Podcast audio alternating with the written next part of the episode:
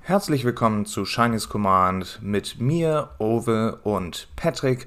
Und heute haben wir uns überlegt, dass wir uns mal über Power Level in Commander unterhalten. Speziell wollen wir uns dafür zwei verschiedene Power Level Scales anschauen. Die eine dürfte den meisten recht bekannt sein. Das ist die, die schon seit Jahren im Internet durch die Gegend wabert von 1 bis 10. Und Shiny hat da nochmal eine Alternative mitgebracht. Genau, und ich würde sagen, dann starten wir auch gleich direkt. Und ja. Okay, perfekt. Also genau, wir haben heute, wie gesagt, ähm, zwei Power Scales dabei. Ähm, eine davon ist vom Knete-Server, also vom, glaube mittlerweile bunte Knete, also einfach mal, der Server heißt ein Korb voll buntem Knetprot. So ist der Name und das ist quasi von bunte Knete und von Prot. Das sind zwei ja, ähm, StreamerInnen, die da auch sehr aktiv sind, die eine tolle Community haben.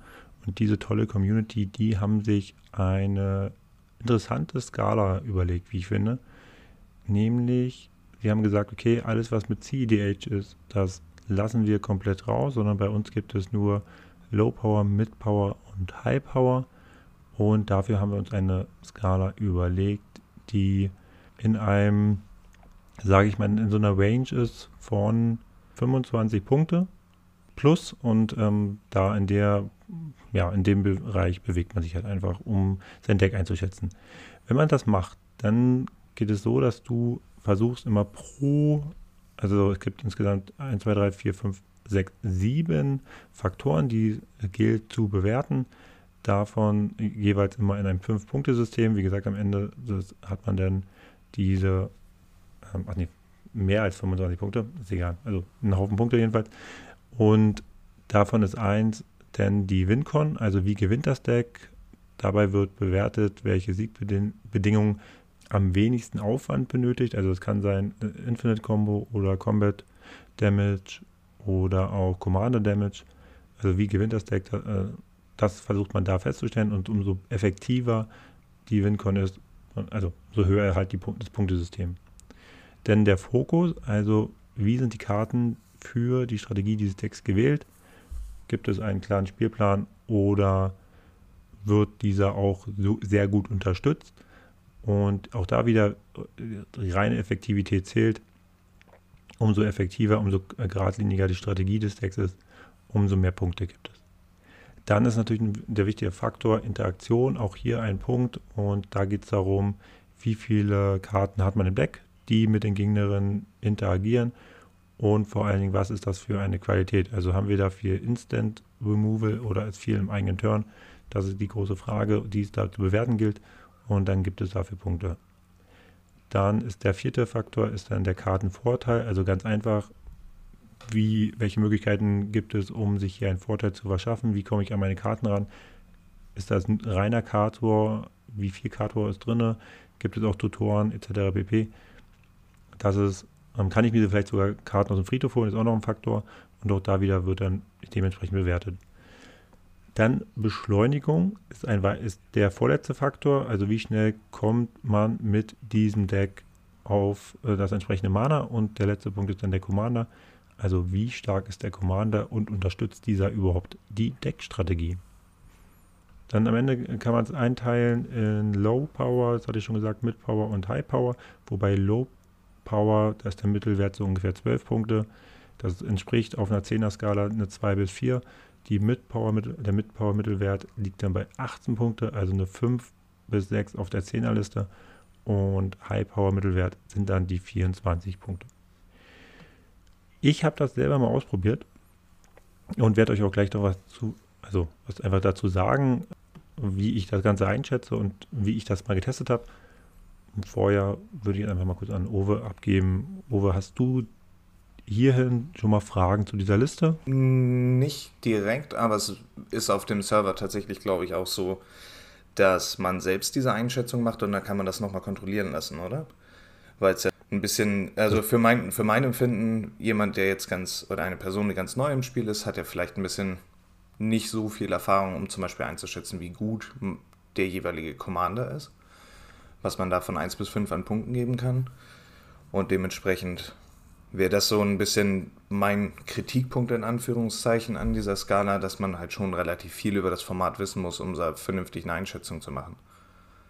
Ja, genau, das können wir ja, ganz gut. Dann fangen wir einfach damit an, einfach mal zu schauen, okay, wie habe ich es gemacht und vor allen Dingen, wie, wie, du ja richtig sagst, man bewertet sein Deck selber und danach kommt noch jemand und sagt so, hey, das ist ja spannend, wie du das gemacht hast. Jetzt bin ich aber derjenige, der das mit erstellt hat und sagt dir jetzt mal in Anführungsstrichen, wie es richtig ist. Und das ist ganz spannend, weil du gesagt hast, gerade Personen, die vielleicht gar nicht so viel Erfahrung haben, könnten damit Probleme haben. Scheinbar ist es auch schwierig für jemanden, der schon ein bisschen länger spielt, da eine Erfahrung, also sagen wir, ein gutes Ergebnis zu erzielen. Da, ich habe es nämlich gemacht und habe meiner Savra 19 Punkte gegeben und habe dann vom guten Neo, der das Ding erstellt hat, ich glaube 16 Punkte bekommen. Und das ist jetzt nicht keine so große Diskrepanz, könnte man meinen. Es gab aber ein paar Dinge, die mir dabei aufgefallen sind, die ich ganz spannend fand. Einmal habe ich zum Beispiel bei der WinCon gesagt, okay, es sind drei Punkte, weil ich nämlich, also ich habe zwar zwei Strategien, aber die beiden Strategien, die ergänzen sich ganz gut, nämlich eine Aristocrats-Strategie und eine Combat Damage-Strategie. Das heißt, ich kann sowohl den Overrun vollführen, als auch einfach die Gegner ausbluten lassen. Und da war jetzt der, das Argument, warum ich, also ich habe mir drei Punkte gegeben und Neo hat mir zwei Punkte gegeben und das Argument war, dass man über Combat Damage grundsätzlich nur zwei Punkte kriegt. Das heißt, egal wie das Deck sonst aufgebaut ist, wenn du nur über Combat Damage gewinnen kannst, das heißt immer Stück für Stück Leute aus dem Spiel nimmst, dann kriegst du automatisch nur zwei Punkte. Und das wäre an dieser Stelle schon mal meine, meine große Kritik tatsächlich, wenn du nämlich ein Stack-Stack hast, was am Ende dann trotzdem nur über Combat Damage gewinnt, dich aber komplett outlockt, dann ist es vollkommen egal.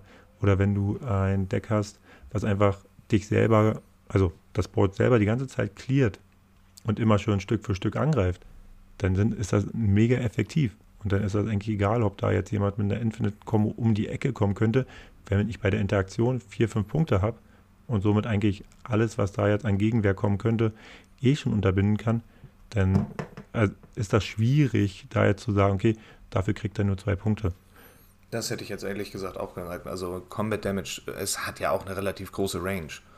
Also es ist ja nicht nur, dass man Chip Damage macht und ich habe 5, 4, 4er und mit denen versuche ich das Spiel zu gewinnen. Es gibt ja auch durchaus viele Gründecks, die irgendwann in diesen Snowball-Modus kommen, dass sie halt Mana produzieren, Kreaturen spielen, super viele Kreaturen draußen haben, 11 Ball, ganz klassisch mit meinem Marvin-Deck zum Beispiel. Und dann hat man halt einen Overwhelming Stampede. Alle bekommen plus 20, plus 20 und greifen an. Das ist auch Combat Damage. Oder zählt das dann schon als Combo? Also das finde ich schwierig, ehrlich gesagt. Genau, da, da, müsste man dann wahrscheinlich nochmal bei den äh, Leuten direkt nachfragen, aber aus meiner Sicht äh, würde das auch unter Combat Damage fallen, weil ich kann es ja ähnlich machen. Also ich könnte ja bei mir zum Beispiel ähm, immer schön Token opfern, Mana generieren, die dann wieder in irgendeinen Pump, Pumper reinpacken, mir durch meine, oder anders sogar wieder mir die ähm, entsprechenden Kreaturen, die ich vorher geopfert habe, wieder zurück aufs Feld holen, das Ganze dann weiterhin machen und mir ganz einen Haufen Mana generieren. Zwar nicht, ich habe keine Infinite Mana Combo drin, aber ich kann mir jedenfalls sehr viel Mana eigentlich machen und kann dann auch wieder einfach rüberrennen. Ja. So. Irgendwann ist es auch egal, ob es Infinite ist oder halt 40, 50 Mana. Das macht ja dann auch meistens dann keinen Riesenunterschied mehr. Also für genau. die. Nur damit man sich besser fühlt, dass man sagt, man hat keine Infinite-Kombo drin. Ja, weiß ich auch nicht. Also das würde ich jetzt auch. Combat Damage ist ja doch ein relativ breites Feld, meiner Meinung nach, wie aus gesagten Gründen schon. Also ja. dafür nur zwei Punkte zu geben, ich habe die genau. Liste nicht, nicht gemacht und auch noch kein Deck danach bewertet, aber finde ich einen interessanten Ansatz. Ich glaube auch, dass man, also generell möchte ich auch an der Stelle sagen, wie gesagt, gerade wenn jetzt vielleicht die ein paar Leute, die beim Teleserver sind und das hören, wir nehmen jetzt hier nicht eure Liste auseinander und ich finde auch weiterhin, dass er von den Ansätzen, die ich mir bis jetzt angeguckt habe, mit der beste ist. Mir geht es nur darum, einfach mal, einfach mal zu gucken, okay, wo sind denn da noch Schwächen drin? beziehungsweise warum ist es vielleicht auch schwierig, da auf einen gemeinsamen Nenner zu kommen. Und an der Stelle muss man einfach sagen, wenn ich jetzt die komplette Liste von Savra noch weiter durchgehen würde, gab es immer, sage ich mal, Interpretationsspielraum. Und das ist, glaube ich, jetzt für jemanden, der wirklich noch nicht so lange dabei ist, wie Uwe halt gesagt hat, dann ist das echt schwierig, sich da durchzuklicken und zu gucken, okay, was wird eigentlich an der Stelle gemeint. Und ich habe zwei Punkte, also wie gesagt, man könnte mal kleinere Kritikpunkte finden, wo ich aber sage, wäre jetzt lächerlich, die zu benennen, weil das findest du in jeder Liste, weil es halt einfach diesen Interpretationsspielraum gibt. Ähm, zwei große Punkte allerdings hätte ich schon. Zum einen werden Länder überhaupt nicht berücksichtigt. Also das heißt, ich habe hier in der ganzen Liste, gibt es nicht diese, diesen Punkt ähm, Länder. Also wie effizient die Mana-Base ist, zum Beispiel in einem mehrfarbigen genau. Deck, dass du halt Fetch-Länder, Schockländer, OG-Duels. Okay. Genau.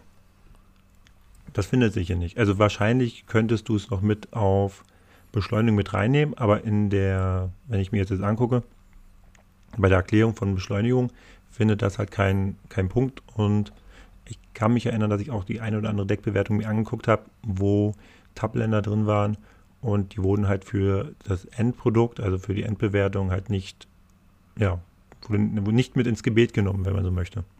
Hm. Okay. Und das finde ich an der Stelle schon dann wieder ein bisschen schwierig. Das würde ich tatsächlich auch sagen, dass das äh, ein ganz, ganz wichtiger Punkt ist, wie schnell ein Deck tatsächlich funktioniert. Ob ich mit Tabländern spiele oder ob ich alles ungetappt reinbringen kann, ob die Mana-Base halt optimiert ist. Also es macht wahrscheinlich auf die Spiele, die man spielt, lass es 10% am, an der Winrate sein, aber das ist halt schon eine ganze Menge, wenn man das von Spiel zu Spiel betrachtet. Und dann wäre der letzte Punkt, den ich auch noch, wie gesagt, mir fehlt dann so ein bisschen die, also diese dass man das äh, untereinander so äh, abgrenzt, also Kartenvorteil, Beschleunigung, Commander und so weiter und so fort. Durch diese harte Abgrenzung, mir fehlt so ein bisschen die, das, äh, wie, wie funktioniert das Deck als Ganzes, also die Synergiegeschichte, die wird da ein bisschen aus dem Fokus genommen, weil ich kann natürlich ein Deck haben, wo vielleicht, na gut, Kartenvorteil sollte immer drin sein, aber wo ich zum Beispiel keine Instant-Interaktion drin habe. Das Deck aber durch den Commander einfach so effizient ist, dass diese zwei Punkte, die ich vielleicht nur bei Interaktion kriegen würde, komplett irrelevant sind, weil ich ziehe meinen Matchplan so straight durch, auch in der Gesamtheit, dass ich automatisch dann ein höheres Power-Level erreiche, weil ich die Interaktion gar nicht benötige. Genau, der, der, im Sinne von, man rennt den anderen davon und braucht keine Interaktion, weil man, weil man selbst das Problem darstellt. Genau. Ja, das kann ich auch nachvollziehen. Man muss dann natürlich zugutehalten, dass es immer jemanden gibt, der es nachkontrolliert. Und dadurch kommt in die ganze Geschichte natürlich auch Konstanz. Also wenn eine Person jede Deckliste anschaut oder wenn das wenige Personen machen, dann hat man ja so einen gewissen, gewissen Schutz davor, dass es zu viel Interpretationsspielraum gibt, weil die Personen halt immer nach denselben Regeln das machen. Es kann natürlich trotzdem immer noch ein gewisser Bias da drin sein, dass die halt einige Sachen halt stärker betrachten. Es sind halt auch nur Menschen, aber alleine dadurch, dass es immer dieselben sind, wird es natürlich ein bisschen konstanter, das Ganze. Genau, und da würde ich auch nochmal bei aller Kritik, die ich gerade geäußert habe, sagen, die Leute, die sich das angucken, sind zwei Typen und die extrem fähig sind. Ähm, die haben ein hohes Erfahrungslevel und die, die Varianz, die da dazwischen ist, die ist tatsächlich sehr gering. Also es sind meistens so zwei, drei Punkte wo man dann sich irrt, wenn es jetzt gerade, also jemand, der erfahrener ist, sein Deck bewertet und dann bewerten die nochmal nach, dann ist es selten, dass da größere Sprünge sind.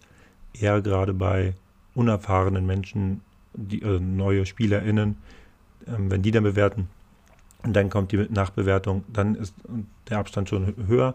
Aber da würde ich eher sagen, das ist dann gut für die Person, die das Deck gebaut hat, einfach mal so einen Lerneffekt zu gucken, okay, wie, wie wird es dann wirklich denn am Endeffekt bewertet und passt das halt sich auch den anderen Decks auf den Discord an. Und das ist auch mein großer Punkt an der Stelle, wieder, den ich extrem positiv finde.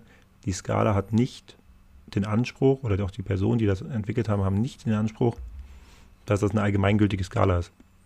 Sondern das ist eine Skala, die wirklich für den Server gemacht wurde, damit dort Spiele abgehalten werden, die auf einem ähnlichen Level waren und sind. Und das funktioniert in den meisten Fällen auch sehr gut. Was ja. eigentlich eine schöne Überleitung ist zu der Skala, die äh, allgemeingültig ist, an Anführungszeichen. Und zwar ist das ähm, die sogenannte 1 bis 10 Skala, von der es sehr viele Varianten gibt. Ich habe von Channel Fireball beim der ersten Command-Fest, glaube ich, war das, eine ausgeschriebene Variante gefunden. Aber ich glaube, die wurde mittlerweile auch schon wieder weiter überarbeitet und ja, ich glaube, ganz ursprünglich gab es gar keine richtige äh, Einteilung dahinter. Da hat man einfach nur die gewissen Power Levels, also von 1 bis 10 durchnummeriert. 1 ist das schlechteste, 10 ist das allerbeste. Und nachdem man sich das so eingeteilt hatte, hat man dann versucht, die einzelnen Zahlen dann noch mit Inhalt zu füllen. Also es ist mein Empfinden. Ich habe da natürlich nicht mit, mitgearbeitet und es ist jetzt auch nicht so, dass es komplett aus den, an den Haaren herbeigezogen wirkt. Aber ich stelle einfach mal die Skala vor, die ich jetzt hier gefunden habe. Die ist von einem, zumindest äh, ins Internet gestellt, von Emilian 1000. Keine Ahnung, wer das ist.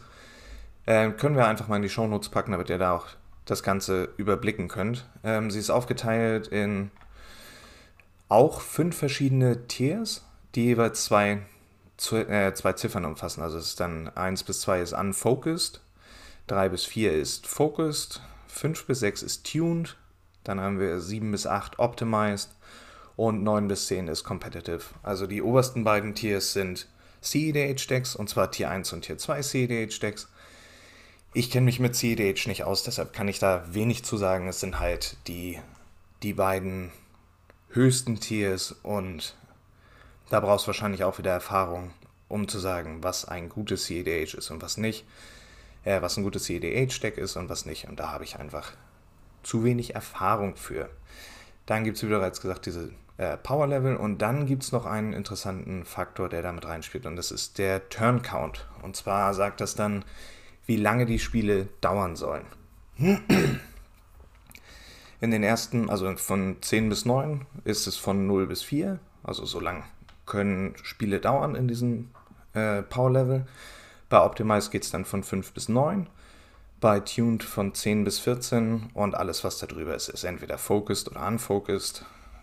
Muss man dann mal schauen. Die haben das noch mit Text gefüllt, der, glaube ich, nicht super sinnvoll ist hier vorzulesen, denn die meisten Decks, die eingeschätzt werden von den Personen, spielen sich entweder im 5 bis 8 Raum eigentlich ab, wobei 5 sehr, sehr selten vorkommt. Die meisten Leute haben was zwischen 6 bis 8, wenn man sie fragt, was für Decks hast du mitgebracht. Und das alleine, das sagen wir 90% des Gesamtspektrums auf diese drei Ziffern auffällt, ist halt schon, zeigt, wie wenig sinnvoll diese Einteilung ist. Also von 6 bis 8 das Spektrum an Powerleveln ist halt relativ groß. Es ist nicht so, dass eine 6 nicht mit 8 spielen kann, aber man merkt den Unterschied dann doch gravierend. Und das Hauptproblem an dieser Skala ist, dass, also mein Hauptproblem an dieser Skala ist vor allen Dingen, dass ich das Gefühl habe, die Leute lesen es nicht. Also was dazu, was dazu steht. Also wenn ich jetzt sage, ähm, hier steht, bei einer 5 ist ein Upgraded Precon, ist eine vernünftige Sache, wenn die Precons sind immer stärker geworden. Wenn ich versuche, ein Deck zu bauen, was auf demselben Level ist, dann wäre es eine 5. Andererseits kommt dann immer noch der Pride-Faktor dazu von Leuten, die sagen, oh, ich habe ein eigenes Deck gebaut, das ist ja auf jeden Fall besser als ein Precon.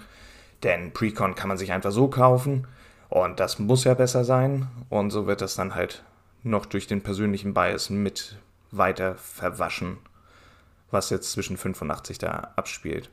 Also wie bereits gesagt, ich werde jetzt nicht die ganze Skala vorlesen. Wenn euch das interessiert, verlinken wir sie in den Show Notes. Und ja, ihr könnt euch ja selber darüber Gedanken machen, wie viele von diesen Skalen ihr schon gelesen habt, bevor ihr eingeschätzt habt, was eure Decks sind. Denn ganz ehrlich, als ich mit Commander angefangen habe, kannte ich die Einteilung von 1 bis 10. Aber ich habe noch nie mir richtig also diese Skala durchgelesen gehabt, um wirklich sagen zu können, okay, dieses Deck ist eine 7 im oberen Bereich oder dieses Deck ist eine 4 im unteren Bereich, weil die meisten Leute eine 7 spielen. Und daran habe ich halt festgemacht als neuer Spieler, okay, mein Deck war jetzt ein bisschen schwächer, dann ist es wahrscheinlich eine 6. Okay, mein Deck war ein bisschen besser, dann ist es wahrscheinlich eine 8. Aber dadurch pendelt sich das alles irgendwann auf 7 ein und das ist ja auch der, der große Witz der Commander Community, alles ist eine 7. ganz spannend, weil du meintest, so, wo du noch relativ frisch warst. Ich habe erst äh, glaub 2021 mich wirklich mal intensiv damit auseinandergesetzt, mit diesen ganzen Skalen. Also da gibt es ja noch eine Matrix, die funktioniert auch so ähnlich eigentlich wie, die, wie diese Liste. Nur haben sie halt ein bisschen mehr Faktoren mit reingepackt. Und bei mir war das dann auch so, dass ich vorher auch immer gesagt habe, okay, also wenn das und das drin ist, also ich habe dann irgendwie, äh, wenn du zehnmal Draw hast, du kannst, kannst nicht vor Turn 6, 7 äh, gewinnen oder sowas, ja, dann ist das irgendwas zwischen 7 und 8. Hm. So. Habe mich aber nie wirklich damit auseinandergesetzt. Und erst jetzt in den letzten, ja, anderthalb, zwei Jahren habe ich mal mich intensiver mit diesen ganzen Listen auseinandergesetzt und ich muss auch sagen, das ist viel Pseudowissenschaft dabei. Also viel so, wo haben wir irgendwie mal Erfahrungswerte gemacht und dann gibt es so drei, vier Leute. Ich finde es super legitim, dass sich da wirklich Leute auch hinsetzen und sagen, okay, wir versuchen in einem, in einer Umgebung, wo es kein Meter gibt, und das müssen wir ganz klar sagen, es gibt bei Commander einfach kein Meter. Wir können nicht sagen, irgendwie, das ist jetzt Tier 1 Deck und das ist ein Tier 2 und das ist ein Tier 3. Das funktioniert nicht. Das würde in C in der Age funktioniert, weil das ein kompetitives Format ist. Aber jetzt in dieser Range, wo wir uns begeben, wo wirklich alle Leute, in Anführungsstrichen, alle spielen können und wo du halt auch wirklich, je nachdem, in welcher Community du dich bewegst, halt auf sehr viele unterschiedliche Decks triffst, kann man das halt einfach schwer sagen. Und dann sich Leute hinzusetzen und versuchen, was Gutes auf die Beine zu stellen, um in einem unbekannten Raum im dieses Uni Magic-Universums doch äh, differenzierte und ausgeglichene Spiele hinzukriegen, finde ich das grundsätzlich bewundernswert. Man merkt aber, wie schwierig das ist, das zu machen. Absolut. Alleine, wenn man sich anschaut, was es für Strategien gibt, äh, um zu gewinnen. Wenn man sagt, Combat Damage ist so schwach, dass es in dem einen System nur eine 2 kriegt. Combat Damage ist in Commander eine schwierige Geschichte, aber noch wesentlich legitimer als zum Beispiel Mill. Also wenn man versucht, alle seine Gegner auszumillen, dann ist es halt durch eine Combo gut möglich, ansonsten ein relativ großes Stück Arbeit, was man da vor sich hat. Also es sind alleine zu versuchen, die ganzen Strategien und Möglichkeiten sein Deck zu bauen, plus die 1000 Millionen Karten, die es gibt, äh, mit denen wir uns auseinandersetzen. Das alles so in ein Schema zu bringen, dass Leute sich vernünftig darüber unterhalten können, finde ich auch ein sehr lobenswertes Unterfangen. Aber wie du schon sagtest, es kommt relativ schnell an seine Grenzen. Weil es halt auch, also alleine diese Turn-Order, warte ganz kurz alleine die Turnorder finde ich halt, oder die, der Turn, in dem man gewinnt, anzuzeigen, finde ich halt relativ schwierig, weil es halt, wie du schon sagtest, unglaublich krasse CD8 äh, Stack-Stack gibt, die trotzdem Turn 10 erst gewinnen.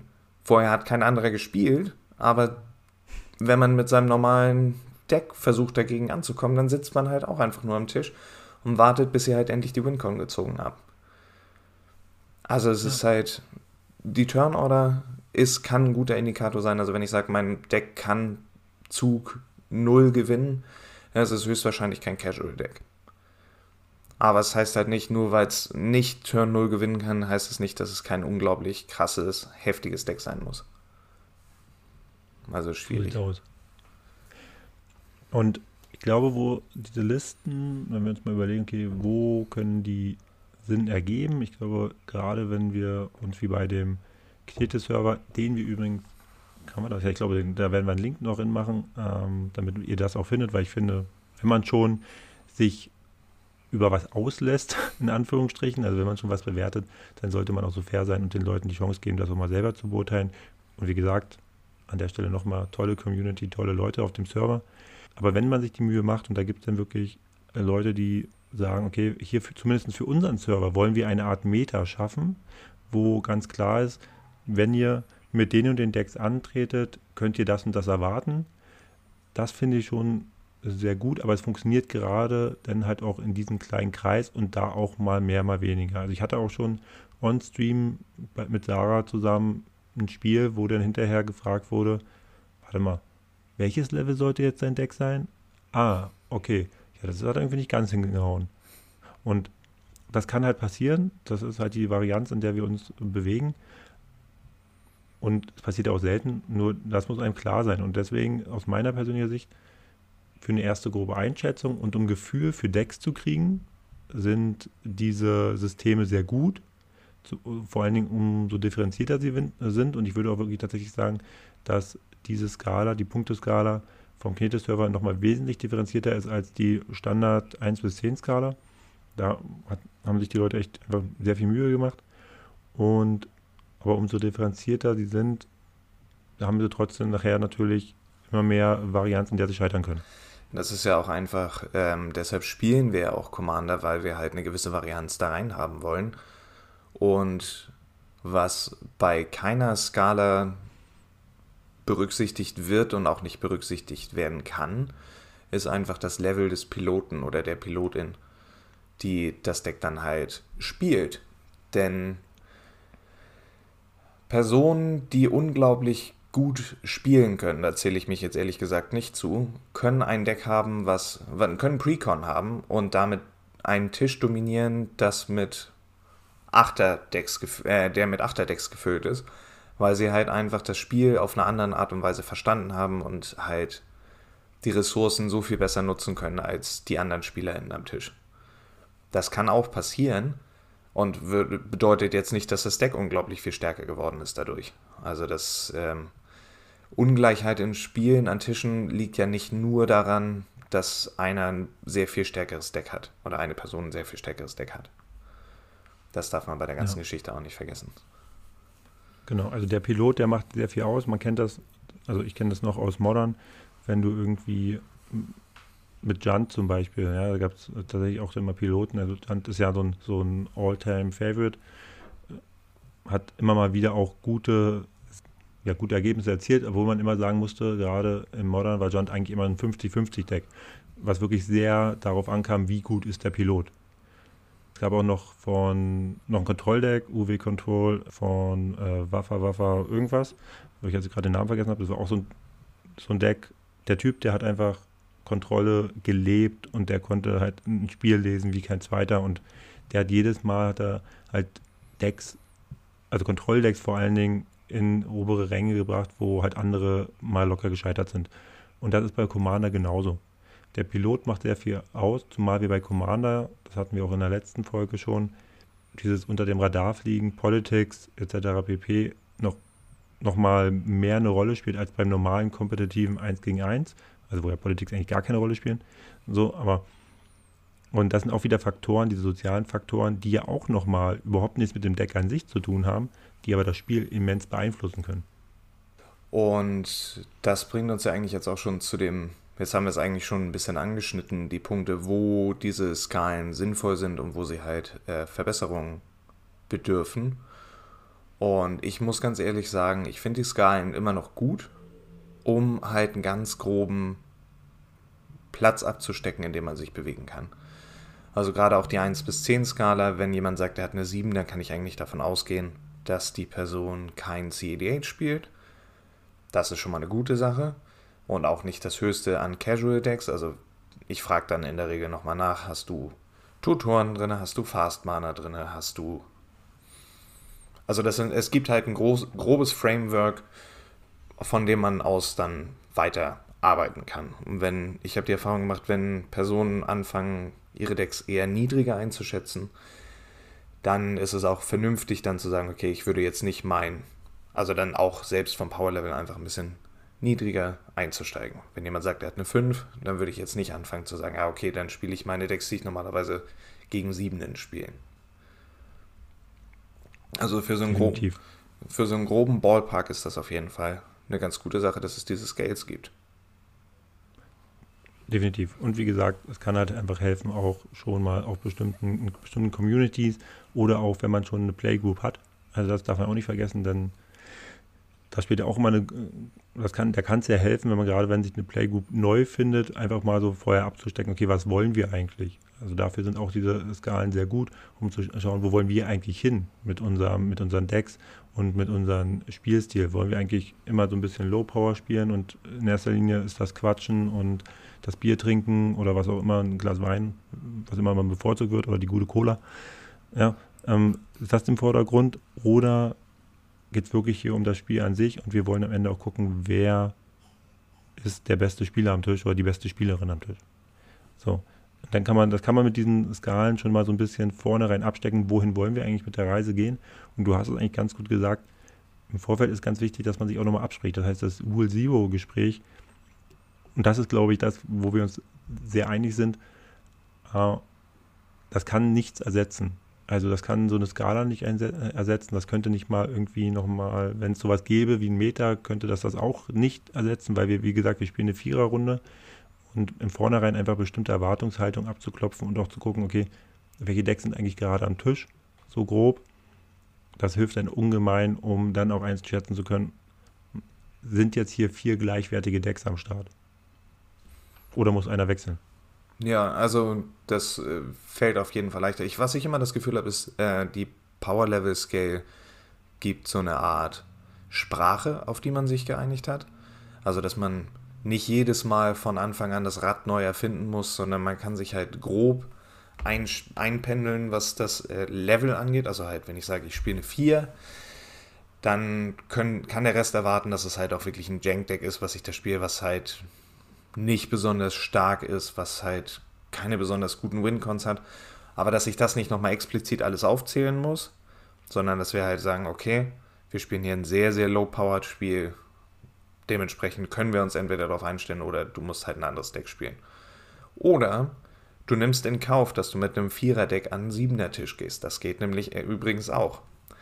Man muss nicht immer das Power-Level identisch matchen. Und ich glaube, dafür sind die Scales auch einfach nicht gemacht, sondern es geht halt einfach darum, wie du schon so schön sagtest, die Erwartungen der Personen, die am Tisch gehen, nochmal abzugleichen und alle abzuholen. Okay, das ist das, was wir vom Spiel erwarten können. Und dann lasst uns gucken, was am Ende dabei rauskommt. Würdest du jetzt abschließend sagen, diese Skalen sind ein wesentlicher Faktor von, von Commander und gehören auf jeden Fall rein? Oder könnte man auch gut ohne sie leben? Ich glaube ehrlich gesagt, dass sie ein sehr hilfreiches Tool gerade für NeueinsteigerInnen sind, weil das Format immer weiter wächst und weil es halt immer größer wird, ist es, wird es immer wichtiger, sich ähm, gerade auf Discord-Servern, wo man ja halt einfach nicht alle Menschen kennt, ähm, sich einfach auf eine Sprache zu einigen, die man spricht. Das ist natürlich sehr löblich, dass Knete auf ihrem Server eine eigene Skala eingeführt hat, macht es aber halt natürlich nicht einfacher. Das Beste, und ich glaube nicht, dass es funktionieren wird, aber das Beste wäre halt, wenn es vom Rules Committee von Commander eine vorgeschriebene Skala geben würde oder zumindest eine Sprache, auf die man sich einigt, indem man halt sagt, das, dieses Power-Level ist so und so definiert und das sind die Karten. Also das ist das, was man erwarten kann. Einfach damit es uniform ist, auf der ganzen Welt gleich. Es ist halt ein internationales Format. Und ich glaube, es ist unglaublich wichtig, dass man diese Sprache kriegt. Ich habe das Gefühl, dass es in den letzten Jahren sehr viel besser geworden ist mit der Kommunikation. Also ich weiß nicht, wie es dir geht in deinen äh, Runden, aber ich habe das Gefühl, auch auf den Discord-Servern wird einfach viel mehr darüber geredet, was wollen wir denn eigentlich jetzt spielen das ist eine sehr gute Sache und das haben die Skalen halt definitiv befördert. Und es, man braucht halt am Anfang einfach irgendeinen Punkt, wo man anfängt. Also Commander ist so kompliziert und so groß und alles, was auf diesem Tisch passiert, ist so kompliziert, da muss man sich nicht schon vorher den Kopf darüber zerbrechen müssen. Oh nein, was kommt jetzt auf mich zu? Ja. Was ist deine Meinung? Ich denke auch, ja, ich denke halt auch für NeueinsteigerInnen ist das super, auch für erfahrene SpielerInnen ist es kann es nicht schaden, wenn man sich das einfach mal anguckt, um zu gucken, okay, also du hast es ja schon gesagt, also hm, dass man so eine halbwegs einheitliche Sprache spricht. Wo ich halt wirklich davor warne, ist zu sagen, wenn, also das ist Rule-Zero-Gespräch darauf zu begrenzen, zu sagen, was spielst du? Eine 7, aha, okay, ich habe auch eine so 6,5, aha, okay, und du, du hast auch eine 7, ja gut, dann passt es ungefähr, lass uns starten. Also ich glaube, es ist wirklich um mal so grundsätzlich so die, die Basics beim Deckbau kennenzulernen, ist das sinnvoll. Um sich mal grundsätzlich mit Power Level an sich auseinanderzusetzen, ist es sehr sinnvoll. Es wird aber niemals, irgend, aus meiner Sicht niemals irgendwie halt diese Vulsivo-Diskussion. Ja, und da sind auch meine Erfahrungen tatsächlich, die Runden, wo das nicht gemacht wurde, waren halt eher die Runden, die dann auch in die Hose gegangen sind, weil dann irgendjemand doch nochmal nicht nur den Soul Ring, sondern auch andere schöne Null-Mana-Artefakte dann auf den Tisch geballert hat und dann doch sehr weit vorne war und gesagt hat, ja, aber ich spiele, wieso Leute, ich spiele doch gar keine Infinite-Kombo. Also, ne, also auch da diese Gespräche schon im Vornherein zu führen, das ist das Wichtigste. Aber abschließend ganz klar, diese Listen und diese Skalen, die sind sehr wichtig für Commander, um einfach eine Grundbasis, eine einheitliche Basis zu schaffen. Da bin ich auch absolut äh, deiner Meinung und ich würde auch sagen, dass ähm, das noch leichter ist im zweiten Spiel. Also wie du schon sagtest, nachdem das erste Spiel gelaufen ist, ist es eigentlich noch einfacher, so eine vernünftige Diskussion zu, äh, zu führen, wo Leute sagen, okay, das ist dann anscheinend deine Vorstellung von der 7. Wie wäre es, wenn wir da nochmal vernünftig drüber reden? Also es ist schwierig, gleich im ersten Mal alles zu probieren, um halt das perfekte Spiel rauszuhandeln. Und manchmal funktioniert es nicht mal dann. Selbst wenn alle mit den besten Intentionen und alle Infos rausgeben, alle gucken sich alle Decklists an, ist es halt immer noch eine gewisse Varianz da drin, die einfach das Spiel mit sich bringt. Und das eine Deck hat halt den Soul Ring Start, Soul Ring into Signet, into was auch immer. Und hat dann Zug 5 gewonnen, weil es halt diesen God Draw hatte. Und das macht es normalerweise nicht.